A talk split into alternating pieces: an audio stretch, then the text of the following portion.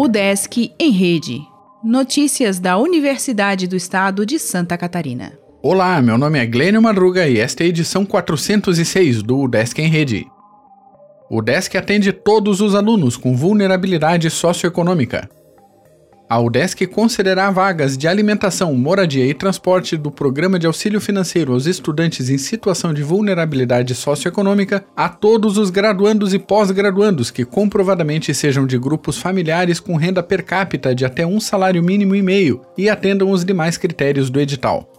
A medida abrangerá acadêmicos que foram considerados aptos na análise socioeconômica da seleção mais recente do programa, realizada no edital 04 de 2020, e não conseguiram auxílios devido ao limite de vagas na época.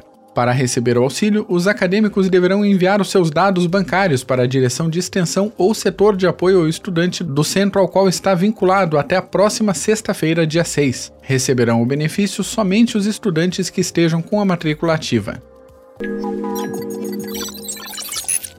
Bibliotube cria vídeos com orientações para trabalhos acadêmicos.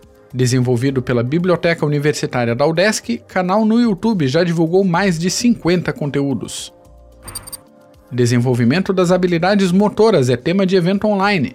A ação do Cefid aborda transtorno relacionado com o desenvolvimento das crianças na coordenação. Seminários analisam planos de governo de candidatos na capital. Eventos de departamento e centro acadêmico da ESAG terão debates a partir desta quarta-feira, dia 4. O DESC anuncia alunos selecionados para o projeto Respira. Seminário online falará de compostos orgânicos voláteis. Alunos de Joinville podem opinar sobre ensino na pandemia. Graduação em História apresenta exposições na internet. Episódio do podcast Equilíbrio destaca momentos ressignificados.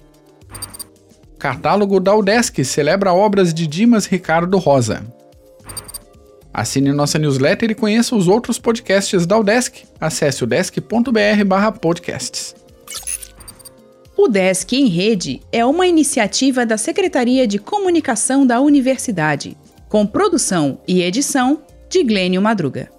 O podcast vai ao ar de segunda a sexta-feira, às 11 horas da manhã.